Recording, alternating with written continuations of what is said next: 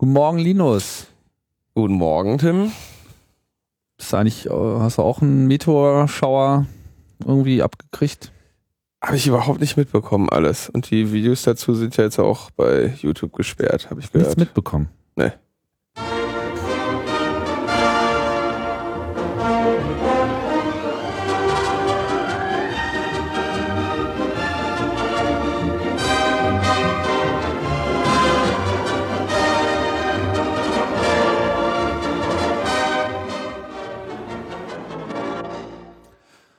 Ja, auch wenn die äh, Meteore über der Erde eintauchen und äh, Unglück über Landstriche bringen. Russland, ne? Ja, ja, Russland. Wie viele haben die getroffen, die Dinger? Also viel 20, was? mal, 20 Verletzte oder so, ne? Nee, mehr. Echt? Ja. Also 1000 oder so. Tau- da ist eine, das ist so eine komplette Stadt ist da entglast worden. Ist einfach mal, es war einfach mal so eine Detonation mit irgendwie zehnfache Hiroshima-Power. Also jetzt nicht mit Verstrahlung und so, sondern so die Druckwelle, also diese Energie, die da frei geworden ist, nur es befand sich halt in 20 Kilometer Höhe und war von daher jetzt nicht ganz so desaströs. Wäre das Ding aber ja etwas größer gewesen und wäre es etwas später detoniert, da hätte es schon ganz anders aussehen können. Also wäre das Ding irgendwie in 10 Kilometer Höhe äh, explodiert und hätte noch vielleicht ein paar Meter mehr auf den Hüften gehabt, so im Durchmesser, dann wären da die Häuser platt gewesen, aber locker. Das ist sozusagen die einzige wirkliche, die einzige denkbare Naturkatastrophe, die in der Lage ist, die komplette Menschheit auf einmal zu vernichten. So ist es. Und wir reden über Netzpolitik. Jetzt bist du ganz beeindruckt. Ja, sorry. Lass uns lieber äh, über die letzte Sendung äh, reden, denn da war auch nicht alles richtig, oder? Nee, nee, da gab es äh, wichtige Hinweise. Also es gab einen, einen sehr wichtigen Hinweis. Ich habe die, den Herrn Bernd Neumann gar nicht äh, abschließend vorgestellt, denn besonderen Ruhm erlangte er bereits letztes Jahr, glaube ich, oder sogar 2011. Unser Kulturstaatsminister. Genau, der erlangte nämlich äh, Ehre und Ruhm äh, bei der CDU Media Night. Äh, war irgendwie so eine Internetveranstaltung von der CDU. Da hat dann Angela Merkel auch gesagt, dass es mit dem Internet wichtig ist. Mhm. Und äh, von Extra 3 rannten da eine Reporterin rum, eine Satiresendung, und Ja. stellte den Leuten allerlei Fragen. Oh je. Und die, die, die schönsten Fragen hat er bekommen und hat auch die besten Antworten darauf gehabt. Wir verlinken das mal und äh, ich, wer es noch nicht kennt, äh, der wird sich freuen über die Antwort von äh, Bernd Neumann, was denn zu tun ist, wenn das Internet voll ist. Heißt er wirklich Neumann oder Naumann? Neumann, leider. Ah. Kann man nichts machen. Hm. Ja, das, das also auf jeden Fall ein, ein Must-Click quasi. Und äh, dann äh, es ist, es hat sich meine angedeutete Verschwörungstheorie bestätigt, dass das Peerblock gar nicht unter Hackerangriffen zu leiden hatte. Gegenüber dem Magazin Media äh, meldete sich dann nämlich jemand von Strato. Und äh, als großer äh, Hosting-Provider hat Strato natürlich ähm, Entsprechende Detection, Intrusion Detection ja, Hardware. natürlich. Da geht einfach eine, da geht eine Lampe an, äh, wenn da irgendwie äh, was unter Beschuss ist. Die filtern natürlich auch klar so äh, automatische DDoS-Attacken oder einfach zu erkennbare DDoS-Attacken filtern sie und sagen, also weder hat unser Alarmsystem angeschlagen, was schon mal was heißt, noch äh, hat uns jemand um Hilfe gebeten, weil wir selbstverständlich die Möglichkeit haben, so Systeme, so eine Seite im Netz zu halten. Ähm, also das Ding hat offensichtlich auch wahrscheinlich bei auf irgendeinem Webspace oder so gelegen. Die gehen eh erstmal so schnell nicht in die Knie, weil Strato als Hosting-Provider natürlich schon darauf achtet, dass sie das da ordentlich balancen oder so. Also ähm, Strato sagt, Was wollt ihr eigentlich? Da war doch gar da nichts. war doch nichts. Also mit anderen Worten, die haben sich das alles ausgedacht, aber es gab doch dann auch so eine Gruppe, die Also sich sagen wir- sozusagen da äh, selbst auf die Schultern geklopft hat dafür. Wie toll Ja, ja, also äh, ich würde mal sagen, also um heutzutage so einen Strato-Platz zu machen, wenn das da so ein Shared Host ist, also ich habe mir das ja gar nicht, weiß gar nicht genau, worauf das gehostet wurde, aber ähm, Strato auf jeden Fall sagt, äh, wir haben nichts mitbekommen und man würde schon davon ausgehen, dass sie mit ihren IDS äh, sowas merken, ja. Hm. Und äh, die sagen also, haben wir nicht, haben wir nichts von mitbekommen. Also macht in zunehmendem Maße so den Eindruck, als ob diese ganze Aktion eigentlich auch netzpolitisch äh, vollkommen uninteressant ist und äh, tatsächlich äh, eigentlich eher so ein politischer Vorfall ist, dass sie da irgendwie gemerkt haben, dass mit diesem, ja, wir nennen die Spender nicht, äh, Dingen sie sich unter Umständen dann Straftatbestand für äh, den Kanzlerkandidaten der SPD einfangen und dann lieber schnell mal äh, weg, so, ah, da haben wir jetzt gerade hier mal so ein paar komische Logins, das bauschen wir mal ordentlich auf und dann ist dann, das auch wieder alles Dann ist weg. das Thema erledigt, ja. Äh, Metronaut hatte, glaube ich, auch die im Rahmen einer, einer anderen, eines anderen SMS-Austausches, der auch in den Medien war, einen äh, theoretischen Austausch zwischen Steinbrück und äh, Steinkühler, nee, Steinbrück heißt er, ne? Ja, geleakt. Ähm, in dem dann also gesagt ja, wurde, die kommen mir hier wegen, du machst es jetzt weg. Also, keine Ahnung. Verlinken wir auch nochmal. Ich hab keinen Bock, dass du alles an die Wand fährst. Ja, irgendwie sowas, ne? Okay. Ich lasse mir doch von dir nicht meine meine Kampagne kaputt macht. Genau, so sowas in der Art war das. Mhm. Ich suche das nochmal raus. Das ist auch wirklich ein, ein schönes Meme, ne? Das ist ein wunderschönes Meme. Ich glaube, das ja. wird halten. Dass das hält, ja. So, dann äh, ist, wurden wir dann auch in den Kommentaren noch darauf hingewiesen, dass es zu dem Steinkühler nämlich auch eine Vorgeschichte gibt. Und zwar steht der, stand er in dem Verdacht während des Landtagwahlkampfs 2009 ähm, auf dem Blog wir in NRW irgendwie interne Papiere und E-Mails. Also Landtagswahl NRW. Ja, klar. Mhm. Da irgendwie gegen äh, die NRW, äh, NRW CDU ge gefeuert zu haben.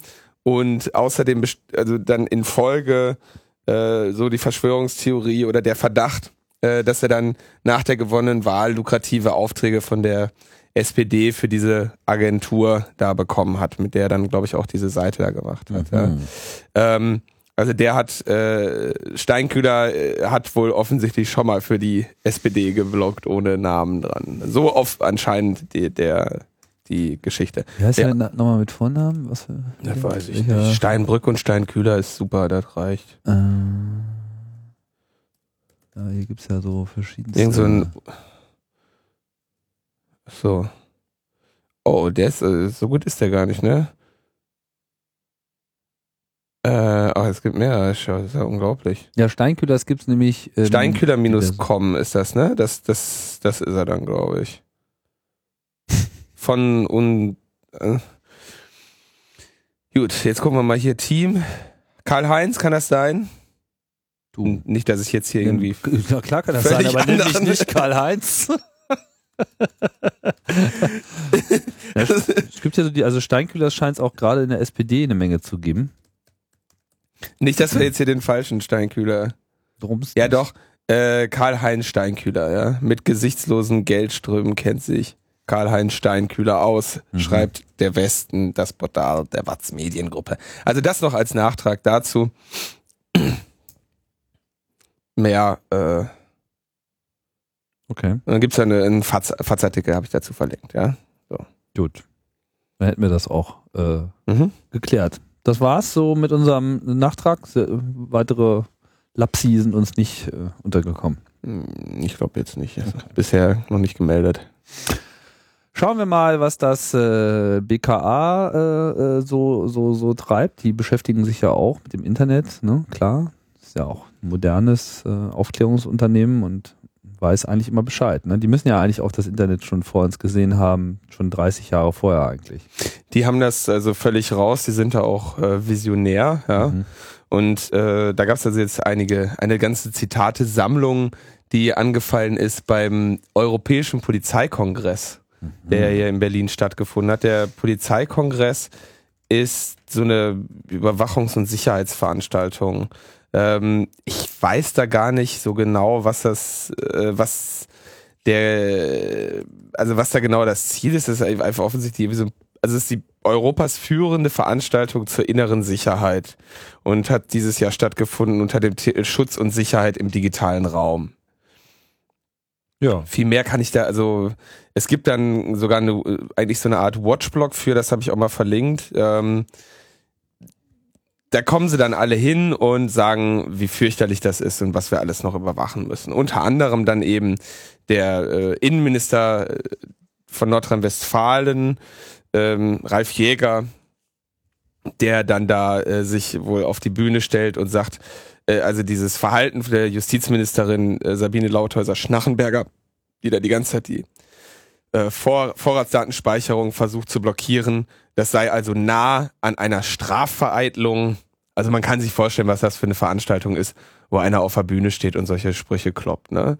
Wenn ich mich nicht täusche, äh, fand sie, findet sie in dem gleichen Gebäude statt wie bis zum vorletzten Jahr auch der Ja, ist nicht- Chaos Communication Kongress. Ja, im BCC. Es ist halt offensichtlich nicht so eine, nicht so eine populäre, nicht so eine gut besuchte Veranstaltung, der Mhm. Polizeikongress.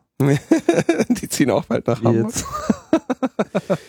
Gab es, gab es da nicht vor ein paar Jahren mal irgendwie viel Wind um das Gerücht, dass da gestreut wurde, dass nämlich der CCC im Rahmen seines Kongresses das BCC verwandt hätte, um den Polizeikongress abzuhören. Ja, es war so, dass Andreas Burg dort legitim sich angemeldet und eingeschrieben hat auf dieser Veranstaltung, Ja. um dort teilzunehmen im Rahmen seiner Tätigkeit als Sicherheitsberater. Ja. ja, der auch mit sensitiven, mit Behörden und was weiß ich allem zu tun hat, also vollkommen legitimes äh, Anrecht äh, hatte, dort teilzunehmen.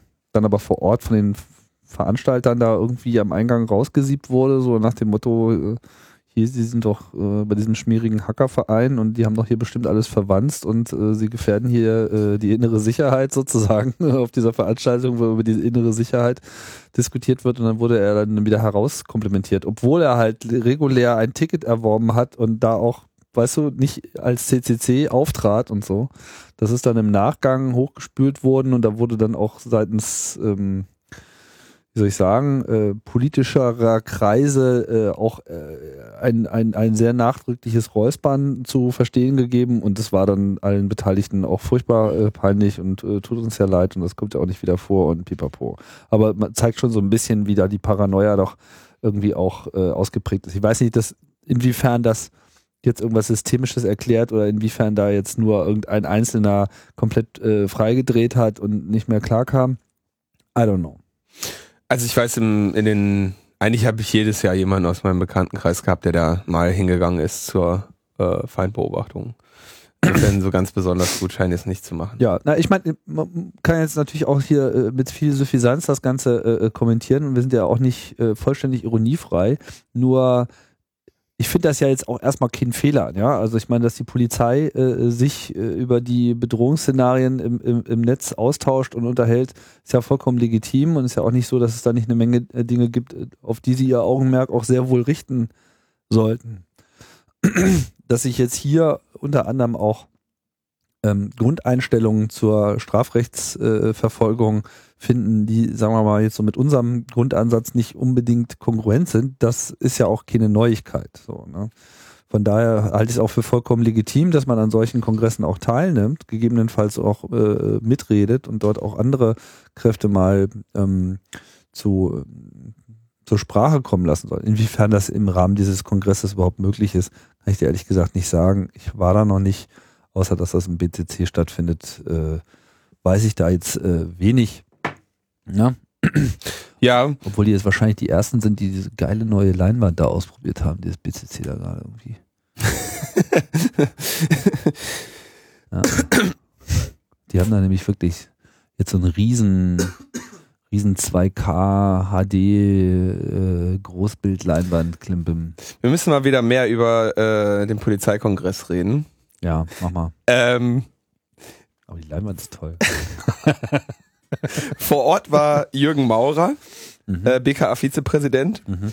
Äh, und der sagte dann was sehr, sehr äh, Spannendes. Er sagte also, egal wie man äh, über die Vorratsdatenspeicherung diskutiert, man muss sich hier entscheiden, ob man den Ermittlungserfolg will oder nicht. Also wir erkennen genau wieder diese, diese, das ist ja seit Jahren die Argumentation, Ohne täglich werden, Vorratsdatenspeicherung kann einfach, es ist einfach eine Aufklärungsarbeit Ja. nicht möglich. ist einfach nicht, nicht möglich, ja. Und er sagt dann, und das ist sehr spannend, da reiht er sich also ein mit äh, anderen Visionären, ähm, wer im Internet ist, hat den Privatraum verlassen und befindet sich quasi im öffentlichen Raum. Ähm, und damit sie, also er ist quasi der Ansicht, äh, das Internet ist per se der öffentliche Raum und entsprechend geht darin keine Privatsphäre und deswegen sei auch äh, jedes, jedes Datum dort dem BKA äh, im Rahmen seiner Fahndungen äh, zugänglich zu machen. Ja, mhm. das gelte gilt also so wie es jetzt die Medien äh, seine seine Worte da und seine Interpretation wiedergeben, eben dann auch für halböffentliche beziehungsweise nicht öffentliche Teile. Zum Beispiel also, was weiß ich, die IP-Adresse, die man beim Besuch einer Seite hinterlässt oder eben Dinge, die man in ein soziales Netzwerk einspeist, auch wenn man sie da äh, per Einstellung nur einer Teilöffentlichkeit äh, wiedergibt. Ja? Mhm. Ähm, ist ganz klar, dass das äh, Bundesverfassungsgericht das ein bisschen anders sieht. Wir haben da ja die äh, einschlägigen Urteile, die also sagen, okay, Bürgerrechte äh, gelten genauso bei der Kommunikation per Computer. Ich glaube, er trennt da auch so ein bisschen, ähm, was also, also der Netzbegriff ist da auch ein bisschen sehr unscharf. Ne? Also zu, zu überlegen, ähm, also die, die, die Behauptung, dass etwas, was ich einem bestimmten Server anvertraue, ja, mittels dieses Netzes, vielleicht sogar über eine äh, verschlüsselte HTTP-Verbindung, das per se dann wiederum als öffentlich zu definieren, ist, ähm, ist gewagt. Ist gewagt, ja. Ähm, aber okay, will man, muss man jetzt auch gar nicht so äh, im Detail auseinandernehmen. Interessant war dann, dass die Spackeria äh, sich dazu äußerte und sagte, der Mann hat recht. Ja, und äh, quasi sich darauf fokussiert, dass, das, dass es im Internet keinen Privatraum gäbe und ähm, ja, das Fazit ziehen Herr Maurer hat für viele, hat einen für viele unangenehmen Schluss aus den technischen Gegebenheiten gezogen äh, ihn dafür anzugreifen, dass er die Technologie verstanden hat, ist falsch. Äh, das ist also das Fazit der Spackeria, da muss ich also auf Schärfste widersprechen. Erstens, äh, also insbesondere denke ich nicht, dass das äh, die technischen Gegebenheiten widerspiegelt. Ähm, was er da, was er da schildert, ja. Also muss man, denke ich, schon einen Unterschied setzen zwischen einem Netz und dem einzelnen Computer in diesem Netz. Ja die, die eigene Infrastruktur insbesondere, die ja nun, wie das Verfassungsgericht ja auch vor kurzem erst nochmal richtig hervorgehoben hat, also wie ich finde, ne? Ja. Äh, mit dem Grundrecht auf die Unversehrtheit, auf die eigene Infrastruktur, ne?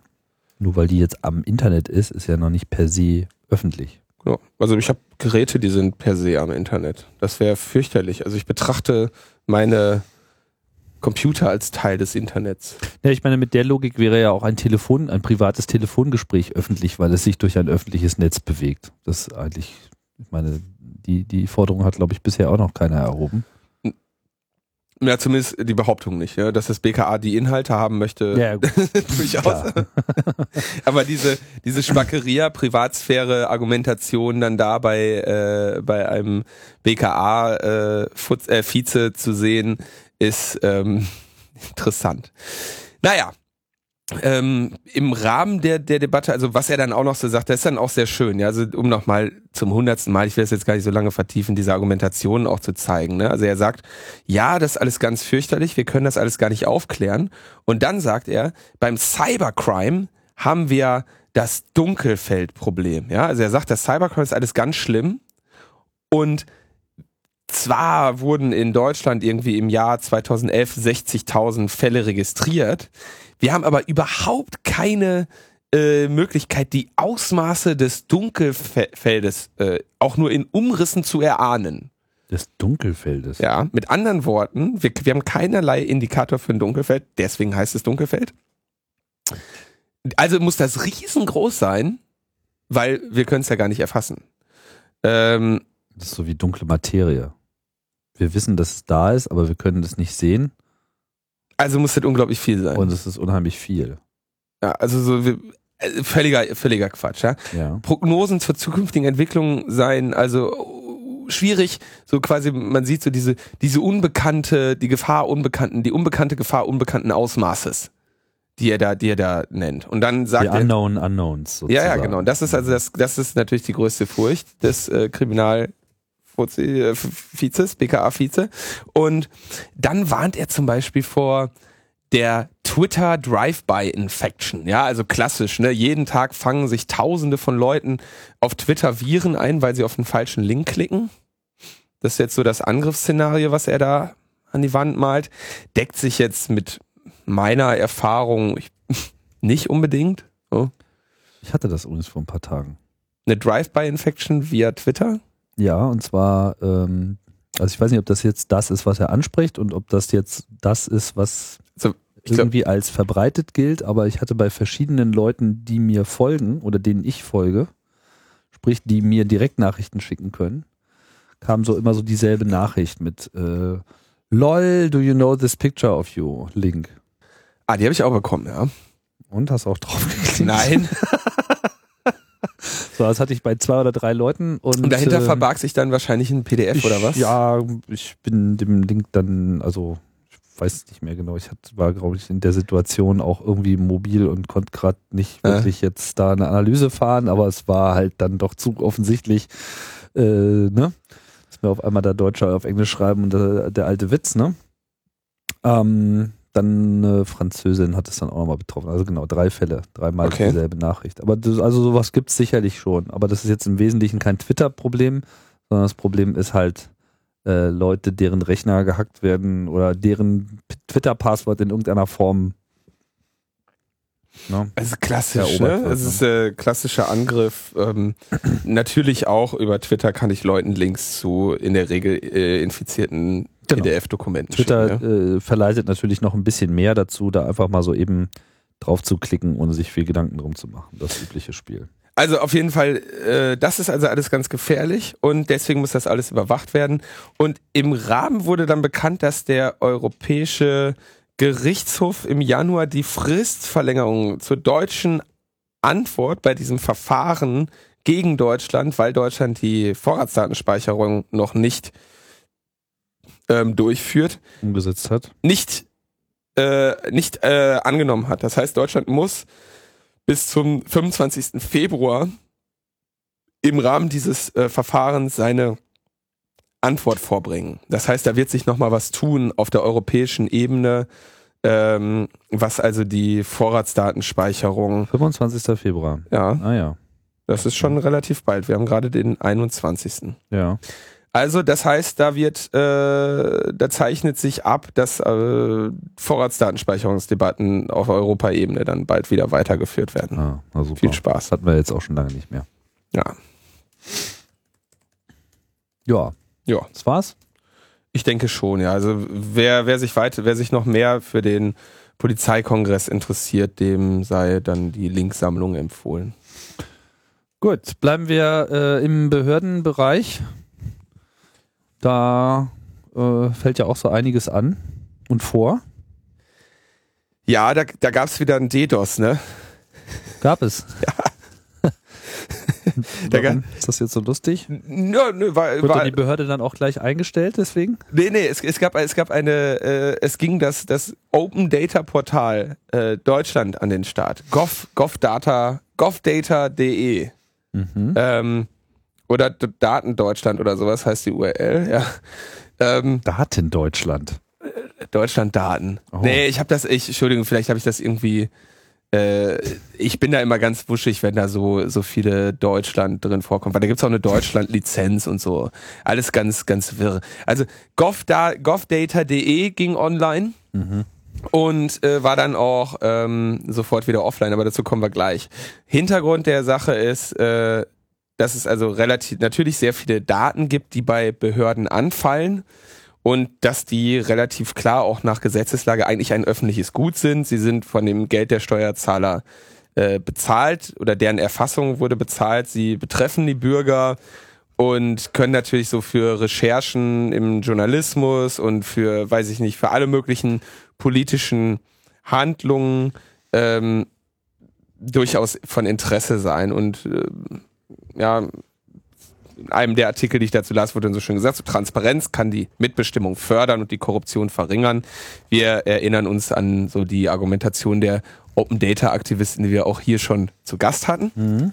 Seit 2006 haben wir das äh, Informationsfreiheitsgesetz, äh, mit dessen Hilfe Bürger ohne Begründung äh, bestimmte Daten einfordern können und den Behörden dann ein, eigentlich nur ein, die Möglichkeit bleibt, diese Daten auch tatsächlich rauszurücken oder ähm, sich auf irgendwelche, äh, eine der vielfältigen Ausnahmeregelungen äh, zu berufen, um die Daten dann nicht rauszugeben. Oder einfach hohe Preise zu fordern. Genau, oder genau Kosten anzugeben oder so. Ähm, und mit GovData will also jetzt die Bundesregierung einen Schritt in diese in diese Richtung gehen, da so eine zentrale Stelle zu haben und haben sich dann die die äh, wo man also direkt Daten veröffentlicht und nicht erst auf Anfrage, ja. Mhm. Eigentlich eine, eine feine Sache. Und dann haben sie also ihre Aber ihre wer nutzt das? ja, das wird man dann sehen. Also, Also ich meine, wer bietet dort Daten an? ja, äh, kann ich dir zeigen.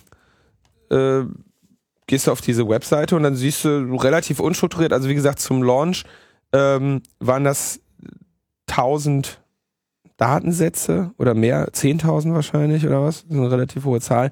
Wie auch immer. Datensätze.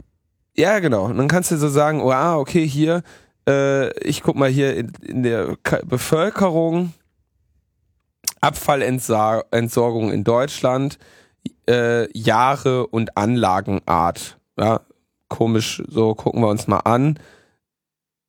Äh, kann ich, wie kann ich das jetzt runterladen? So, das ist zur freien Nutzung. Ach, hey, jetzt ist da schon wieder dieser Link auf diese Deutschland-Lizenz. Ähm, Also das ist eine Aktion des Bundesministeriums des Innern. ja, ja, das vom Innenministerium. Und Also- alles ist unter Creative Commons Lizenz. Nee. Diese Informationen, aber nicht alles. Also sie haben ja nämlich eine eigene Lizenz dafür. Das ist ja dann, Ach Da so, kommen wir hier dann zur Kritik. Hintergrundinformation, auf die ich schaue. ja, die ist hatte, die ist jetzt gerade mal, So eine Art Pressrelease. das, die haben eine Pressemitteilung unter Creative Commons gestellt. Das ist sehr nett von ihnen. Ja, das Äh, schon mal ein Anfang. Also man sieht jetzt hier irgendwie, welche Deponien und welche Anla Abfallentsorgungsanlagen, Input, Pipapo, Abfälle, wie viele Tonnen sie da irgendwie vernichtet haben. Ja, also irgendeine, irgendeine schöne Statistik, weiß der Geier. Wer sich mit Abfallentsorgung beschäftigt, für den ist das sicherlich irgendwann mal von Interesse. Ja. Ähm, so mit dieser Seite gehen sie also online und äh, sie ist sofort wieder offline. Äh, auf Tagesschau stand, stand dann mit den 20.000 Zugriffen pro Stunde. Was also Stunde. fünfeinhalb pro Sekunde sind, ja. Das ist nicht klar. Das ist nicht klar gekommen. Okay. Ja, also äh, ich würde sagen, also unser Admin sagte, also wenn man wenn man ein Apache out of the box nimmt, ohne irgendwelche weiteren äh, Caching oder sonst was Maßnahmen mit der Standard-Config, dann schafft er das eigentlich gerade so, ne? Das heißt, man muss eigentlich schon aktiv das Ding äh, nochmal Fehlkonfigurieren fehlkonfigurieren, ja. dass der, dass der bei fünf Zugriffen pro Sekunde äh, ähm, die, sich, sich Ja, deswegen fragte ich ja gerade. Daraufhin wurde es dann sozusagen gleich äh, wieder eingestellt. genau wurde Weil direkt wieder eingestellt. Hackerangriffe. ja, es kann ja nicht sein, dass es so viele Leute gleichzeitig interessiert. Wir haben gedacht, da kommt jetzt, wie das halt in so einer normalen Behörde auch ist, Kommt das alle Team, paar Minuten ein neuer Gast. der, wird, der stellt Tag, sich auf, wird aufgerufen, Sie? Ja, ne? haben Sie das Formular ausgefüllt? Äh, welches Formular? zieht eine Nummer. haben Sie eine Nummer gezogen? Ähm, äh, ja, dann gehen Sie doch nochmal bitte ins Wartezimmer. Also Wir sind schon wieder total gehässig. wir sind ne? schon wieder total gehässig. Ja. So, jetzt, jetzt offensichtlich haben sie da noch ein das- Häkchen bei, bei Caching gesetzt und die Seite äh, funktioniert. Und jetzt gibt's aber ein, eine breite äh, Kritik an dieser Veröffentlichung. Und so also gesagt wird, durch diese komische Deutschland-Lizenz äh, begibt man sich da, äh, begibt man die Leute wieder in so eine rechtliche Grauzone. Ähm, und außerdem gibt es dann noch so eine Warum Einschränkung.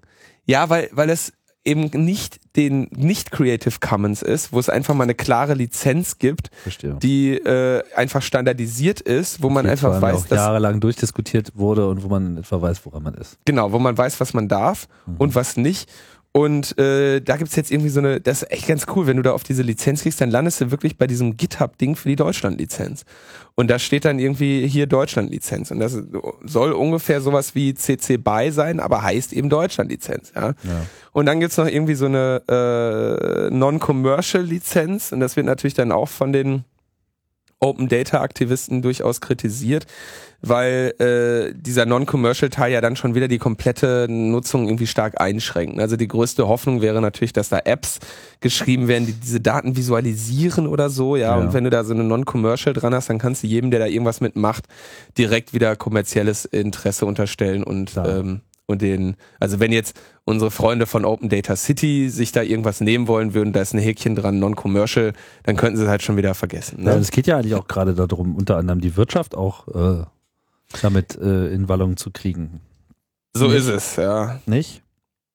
Das war die Argumentation, ja. Mhm. Und da wird also gesagt, okay, gab es dann eine, äh, einen großen, große Protestseite von mit sieben Punkten, wo also im Kern diese beiden Sachen kritisiert werden, auf die, auf die zehn Prinzipien für offene Daten der Open Knowledge Foundation verlinkt wird, die da also nicht, äh, nicht gegeben sind, dass man außerdem fordert, dass die Behörden da verpflichtet werden oder ihre Daten hin, hinzugeben. Also es sind nicht nur die Prinzipien der Open Knowledge Foundation, es ist auch eine Aktion gewesen. Also ja, ja, also du äh, diese Open, also die hat sich da explizit zu ausgesprochen. Die, äh, diese Prinzipien gab es schon vorher und diese Aktion, ähm, da muss ich jetzt ganz kurz schauen, da sind, haben alle möglichen Leute unterschrieben. Das ist so ein klassisches ähm, wir sind, wir sind mal dabei. Klassisches, wir sind alle dabei, so, so mit zwölf Erstunterzeichnern, ne? Mhm. Ähm, unter anderem dann zum Beispiel der Dodger, den wir auch schon mal zum Hamburger Transparenzgesetz äh, in der Sendung hatten, dann Open Data Network und Erstunterzeichner Open Knowledge Foundation äh, Deutschland, der Daniel Dietrich, mhm. die ist also alles, die jetzt also kritisieren oder eher in das mag, also klingt dann beim ersten Lesen natürlich nach Details, weil man natürlich sagen könnte, man könnte erstmal froh sein, dass es überhaupt Daten gibt, aber äh, da steckt der Teufel dann tatsächlich auch im Detail, was also diese Lizenzen angeht. Das Ganze riecht so ein bisschen nach ähm, äh, nach hier, wir haben tausende von Daten da jetzt online gestellt und es ist relativ klar, dass diese Zahl 1000 irgendwie da offensichtlich auch eine Rolle gespielt hat, dass da also viel Daten bei ja. sind, die vielleicht jetzt nicht so nutz, nutz, nützlich sind. 1000? Man wünscht sich halt irgendwie, dass es eine erkennbare Ausrichtung gibt, dass wertvolle und nützliche Daten äh, priorisiert werden bei der Veröffentlichung, ähm, dass man auf diese einschränkenden Lizenzen ver verzichtet, dass man also verpflichtet, äh, Sachen zu veröffentlichen. Ähm, ferner wird dann gefördert, da, gefordert, dass so noch in Marketing und Kommunikation investiert wird, um diese Plattform auch tatsächlich zu, zu etablieren und so eine Art unabhängige Clearingstelle äh, einrichte, eingerichtet werden soll, die ähm, dann äh, Weisungen und Rügen zur Veröffentlichung von Daten erteilen kann. Das wäre also im Prinzip so etwas wie Frag den Staat, äh, äh nur dann auch wirklich vom Staat selber unterhalten, um, um also wirklich eine äh, Open Data Initiative zu haben und nicht nur so eine so eine Nullnummer. Mhm. Ja, das heißt, Fazit ist also von, von Seiten der äh, geschätzten Open Data Aktivisten netter, vorsichtiger Schritt in die richtige Richtung und jetzt mal bitte äh, auch durchziehen. Ja, also nicht nur den kleinen C ins kalte Wasser halten, sondern, sondern wirklich mal reinspringen und ein paar Bahnen schwimmen. Mhm. Nachvollziehbar. Na, ist halt wirklich die Frage, mir, mir ist es ehrlich gesagt komplett entgangen hier mit dem GovData-Ding. Ähm, aber wenn da jetzt letzten Endes das ähm, Bundesministerium für Inneres dahinter steckt, dann ist das ja dann im Prinzip eigentlich der erste wirkliche C, der hier ins Wasser gehalten wird, mal ernsthaft. Ja. So, also ich meine, zumindest tun sie so, als wäre es ernsthaft und gegebenenfalls haben sie ein paar Sachen noch übersehen oder sie haben vielleicht auch ein paar Sachen noch nicht so unbedingt sehen äh, wollen oder waren sich sozusagen nicht darüber bewusst, also sind es nicht gewohnt, dass Webseiten, die sie veröffentlichen, und dann auch tatsächlich von irgendjemandem gelesen und benutzt werden? Ja. Naja. Ist ja auch häufig so, dass es da einfach mal irgendwelche Sachen angekündigt werden und dann haben wir dann eine Webseite und was wollen sie denn so? Und dann klickt da irgendwie die Presse einen Nachmittag drauf rum und danach interessiert es keinen Menschen mehr. Das haben wir ja wirklich tausendmal gehabt. Das ist natürlich jetzt hier was ganz anderes. Ja, gut. Ich warte auf das nächste Thema, denn es geht weiter. Ja, okay, dann äh, machen wir doch äh, weiter mit dem nächsten äh, Thema. Spannend wird's nämlich, also einerseits haben wir dieses, dieses Bundesinnenministerium, was also sagt, wir machen jetzt hier einen auf äh, Open Data, ne, mit, Mhm. mit dem Punkt und haben da irgendwie unsere eigene Lizenz geschrieben, weil äh, wir nicht Creative Commons Lizenzen haben wollen. Andererseits kommt dann eine Anfrage der Linken an das Bundesinnenministerium zurück, in der das Bundesinnenministerium zugibt, ähm, eine Software entwickeln zu lassen, um Urheberrechtsverletzungen äh, geschützter Werke der Verwaltung auf die Spur kommen zu können. Der Zu Verwaltung. kommen können, können zu kommen.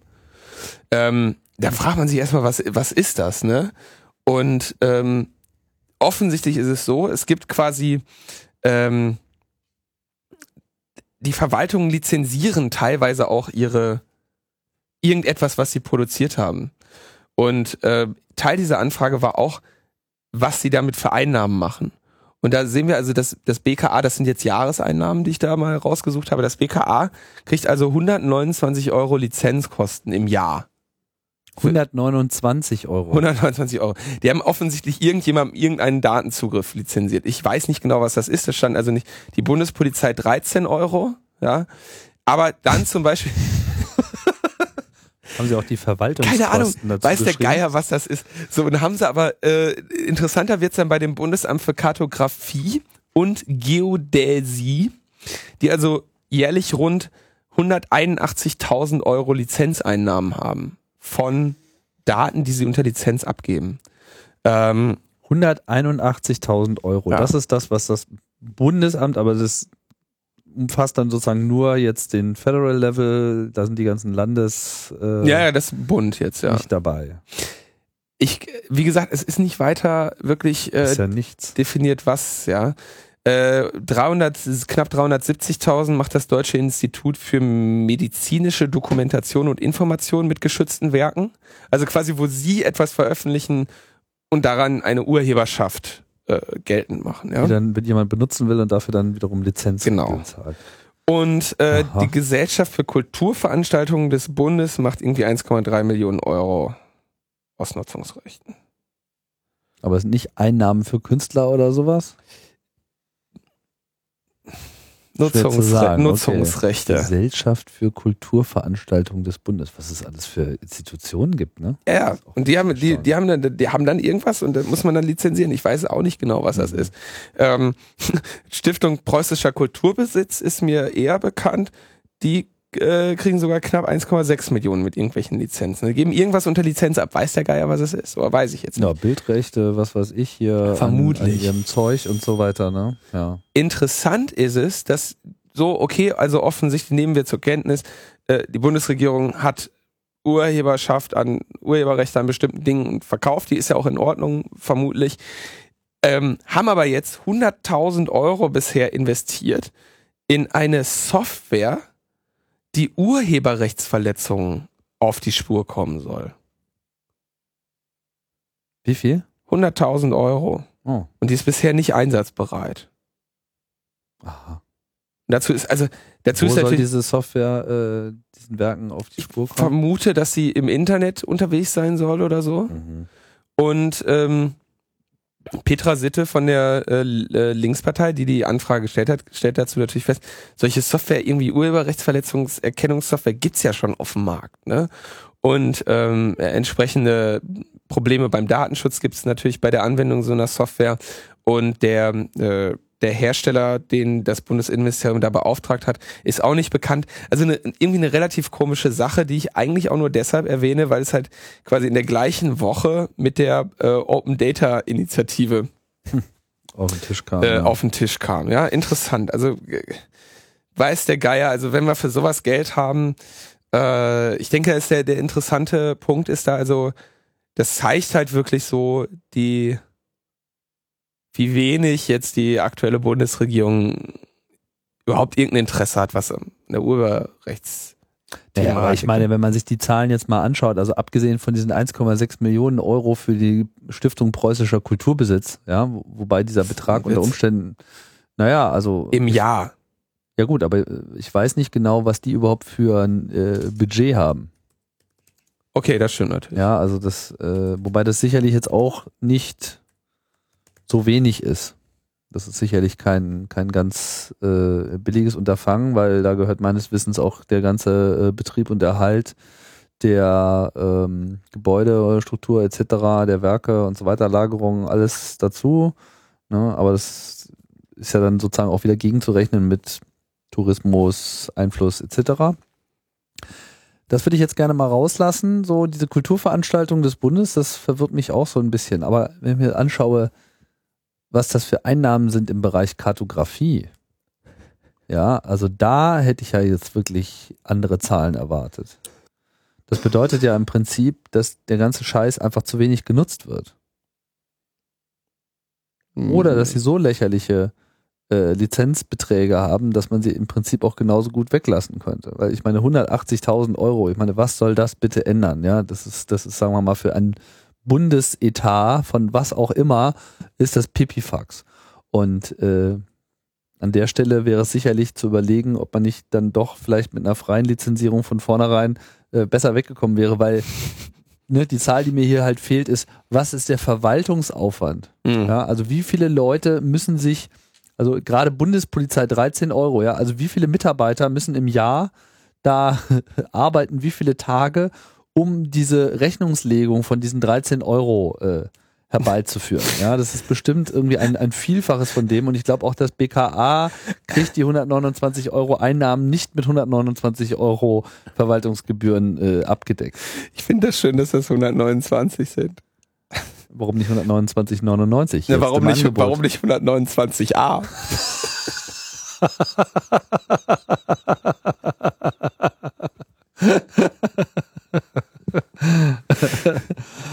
nicht 129a Euro. Hm.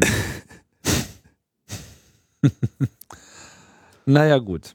Ähm, was das zu dem Thema? Ja, also falls jemand da Erkenntnisse hat über Ja. diese Software oder was die kann oder was auch immer oder vielleicht auch für über diesen Verwaltungsaufwand, äh, da würden wir gerne nochmal ein Addendum äh, nachreichen. Ja, also das ist irgendwie, äh, ich komme da auch nicht so ganz mit klar. Also so- interessant, ja. Schauen wir auf äh, das Weltgeschehen, das gibt's ja auch noch. Ja, da, wir erinnern uns, da gab's ja äh, diverse äh, Kämpfe auf internationaler äh, Ebene, wo wir auch schon immer davon ausgegangen sind, dass das jetzt nicht so das letzte äh, Lied war. Wie hieß nochmal die Ursprungsabkürzung? Äh, Cyber Intelligent Sharing and Protection Act. CISPA, nee, ich meine vor CISPA.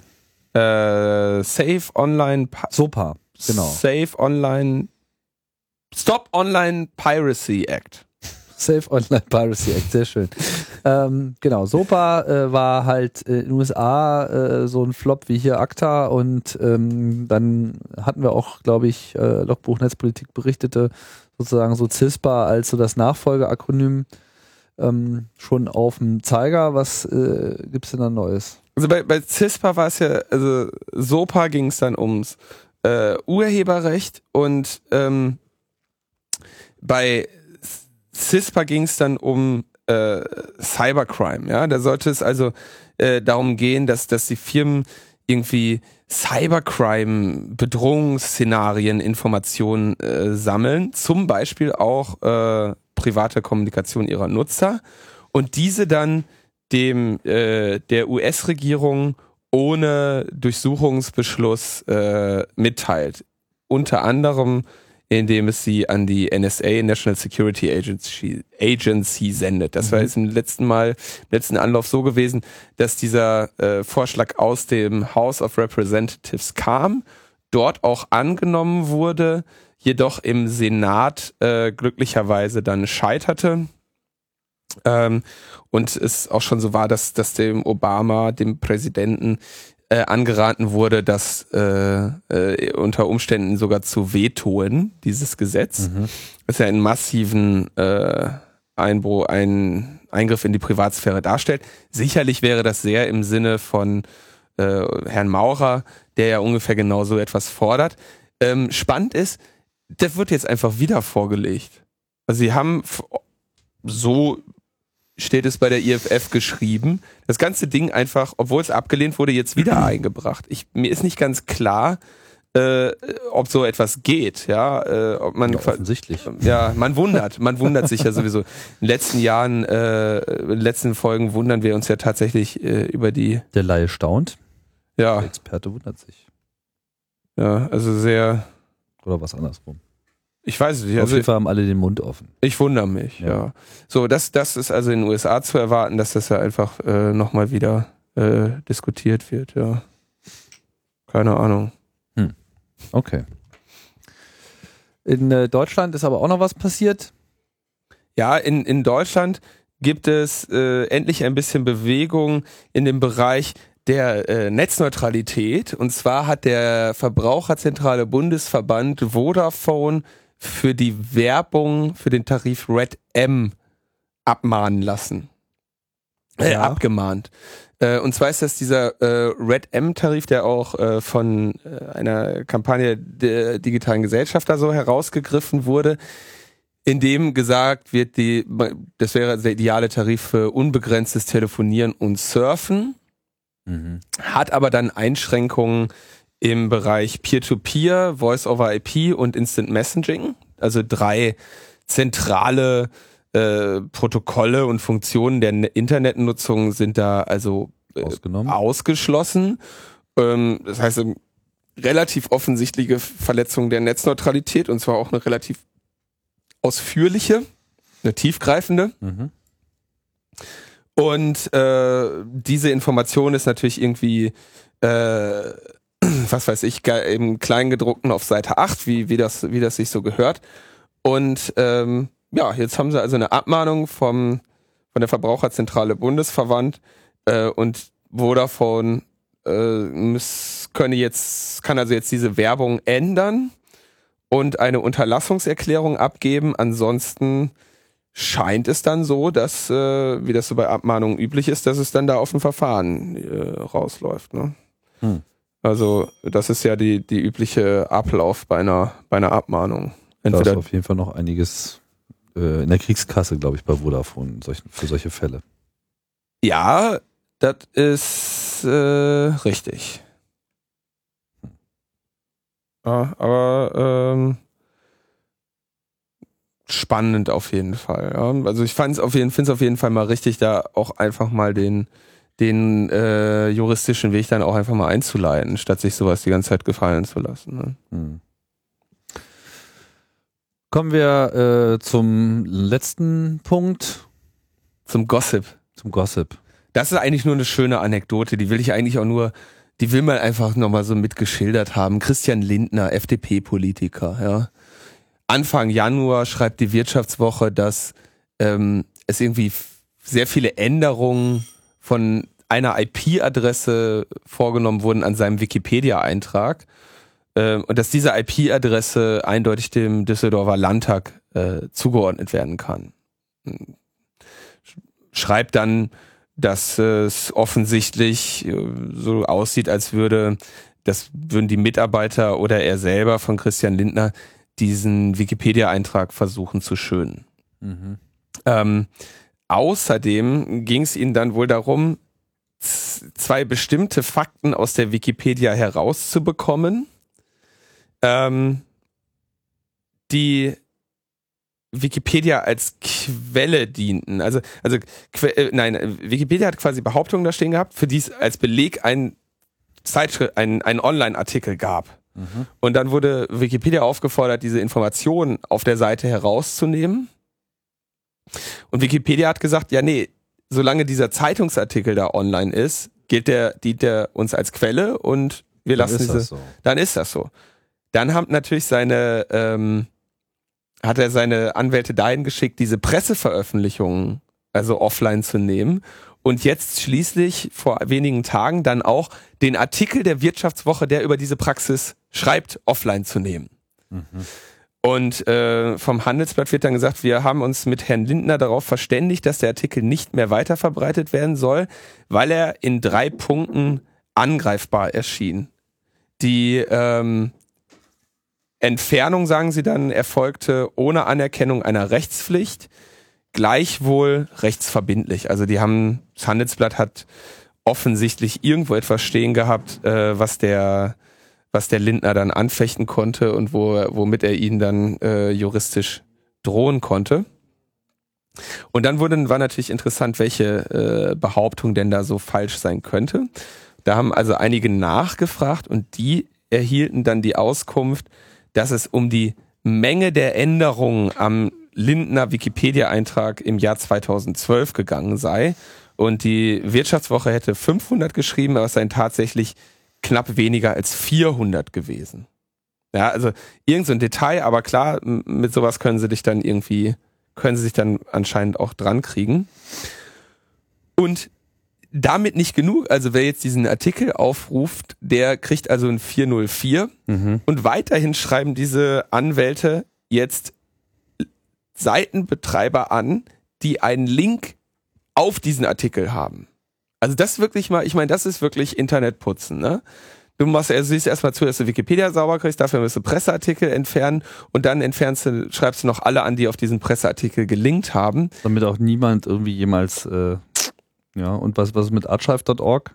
Ist äh, äh dieser Artikel dort äh, archiviert, dann könnte man ja auch darauf linken und dann könnte man das auch wieder in die Wikipedia reinnehmen. Muss ich mal, muss ich mal schauen. Ich habe den Artikel tatsächlich nicht mehr finden können. Ich habe es ja auch erst heute Morgen äh, angeschaut. Interessant. Also so, so äh, geht der, der Lindner vor und vermutlich, da, da wir das jetzt hier auf Ton gebannt haben, kriegen wir demnächst auch einen Brief, in dem dann also äh, uns unterstellt wird, wir würden diesen nicht abrufbaren Artikel weiter verbreiten und äh, deshalb müssten wir den Link löschen und eine Unterlassungserklärung zurückschicken. Also du linkst auf ein 404-Dokument und musst trotzdem Unterlassungserklärung unterschreiben und damit aufhören. Was also natürlich vollkommen absurd ist, dass man irgendwie absurd. dafür was an die, an, an die Meise kriegt, dass man, dass man irgendwo hinlinkt, wo nichts ist. Also ist doch wirklich absurd, oder? Ja, also es Aber das haben wahrscheinlich auch Leute wieder gemacht, weil sie sich dachten, was soll's.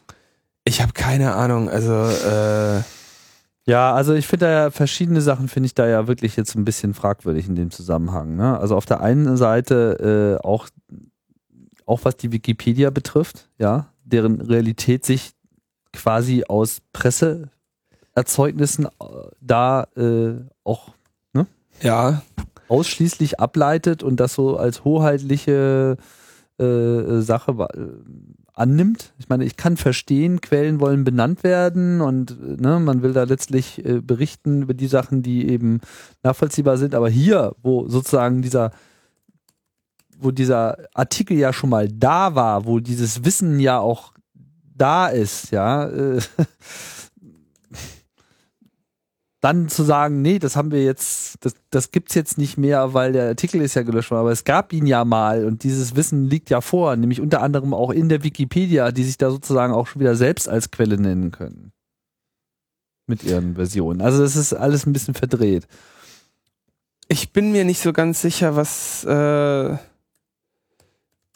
also und natürlich auch die Medien selber. Ich meine, dass sie ihre eigenen Artikel offline nehmen. Ne? Ich meine, gut, da denken sie wahrscheinlich auch ganz so, ja, ach, was, was kümmert mich das Geschwätz von gestern? Äh, der Artikel bringt jetzt hier eh keine neuen Hits mehr und äh, kein Geld und so, ob wir den jetzt runternehmen oder in Robfeld sagen Melum. Das ist schon alles ein bisschen merkwürdig. Äh, ich, die Frage ist natürlich jetzt, mein, gehen wir mal davon aus, dass der, äh, ah, äh, wenn wir jetzt davon ausgehen, dass dieser Artikel halt nicht der, der Wahrheit entspricht, also vielleicht, dann wäre es ja in der Tat sehr übel und dann müsste man natürlich auch überlegen, inwiefern einem Menschen die Möglichkeit äh, gegeben werden muss, so einer so einer Falschbehauptung dann entgegenzutreten. Ne? Wäre ja, wär ja auch mal eine interessante Frage. Aber äh, es riecht ja in diesem Fall eher so danach, dass das, also ich meine, so dass viele Änderungen, immer nur eine Person in Wikipedia aus dem Düsseldorfer Landtag. Netzputzer in Aktion. Ja. Ich meine, diese Berichterstattung wird er jetzt nicht mehr loswerden. Ja, da, das hoffen wir auch. Das bin ich mir sicher. Unser Artikel bleibt nämlich hier auf jeden Fall online. Unser Artikel bleibt online und der Link auf archive.org slash details slash Christian Lindner zensiert, den lassen wir auch bestehen. Ah. Ja, da ist der Artikel äh, als Kopierpaste von In der, o Das ist aber jetzt nicht der, in der Open Source Collection, ja. das ist jetzt tatsächlich dieser HB Handelsblattartikel oder was? Das ist, äh, das ist jetzt irgendwie eine, so eine, so eine Art Kopierpaste und die Wayback Machine, ähm, leider nicht in der Lage, uns den, ah doch, ein Snapshot vom 9. Februar. Na komm, Bübchen. Ja, Gibt's da, uns. Seite nicht gefunden. Naja, wir arbeiten dran. Gerade, krass. Ja, also zumindest der, der, der äh, Wortlaut des Artikels ist äh, gegeben. Immerhin. Ja, so, erstmal hier alles sichern. Kann man das ja in der Wikipedia dann auch gleich wieder eintragen. Ansonsten äh, könnt ihr gerne auf Logbuch Netzpolitik äh, linken. Wir lassen uns hier auch nicht so schnell wegmahnen. Ich bin mal gespannt. Ich werde jetzt erstmal ein bisschen was auf Wikipedia über Christian Lindner schreiben. Christian Lindner. Nee, ach, keine Ahnung. Ich, ich, es ist halt mal interessant zu sehen, also von beiden Seiten aus. Ja, also diese, diese Wikipedia-Pflege, natürlich ist das ist immer der, der erste Treffer zu allem, was da drin steht. Ähm, wenn da was Falsches drin steht, hast ja, ist ja sicherlich ein, oder bei weitem nicht der erste Politiker, der sich mit sowas auseinandersetzt, mit vermeintlichen Fehlinformationen auf Wikipedia. Und das ist eine große ähm, Herausforderung für dieses System Wikipedia. Und gleichzeitig sieht man also daran, wie schwierig das für, für Menschen sein kann, äh, so etwas wieder loszuwerden. Ja. Hm. Interessantes Phänomen. Ja, weitere interessa- interessante Phänomene gibt's dann in der nächsten Woche, weil wir sind jetzt hier durch mit unserem Programm, oder? Wir sind durch. Ich bin nächste Woche aber nicht da. Werden Ah. wir sehen, wer mich da vertritt. Okay. Ich bin gespannt. Ich auch.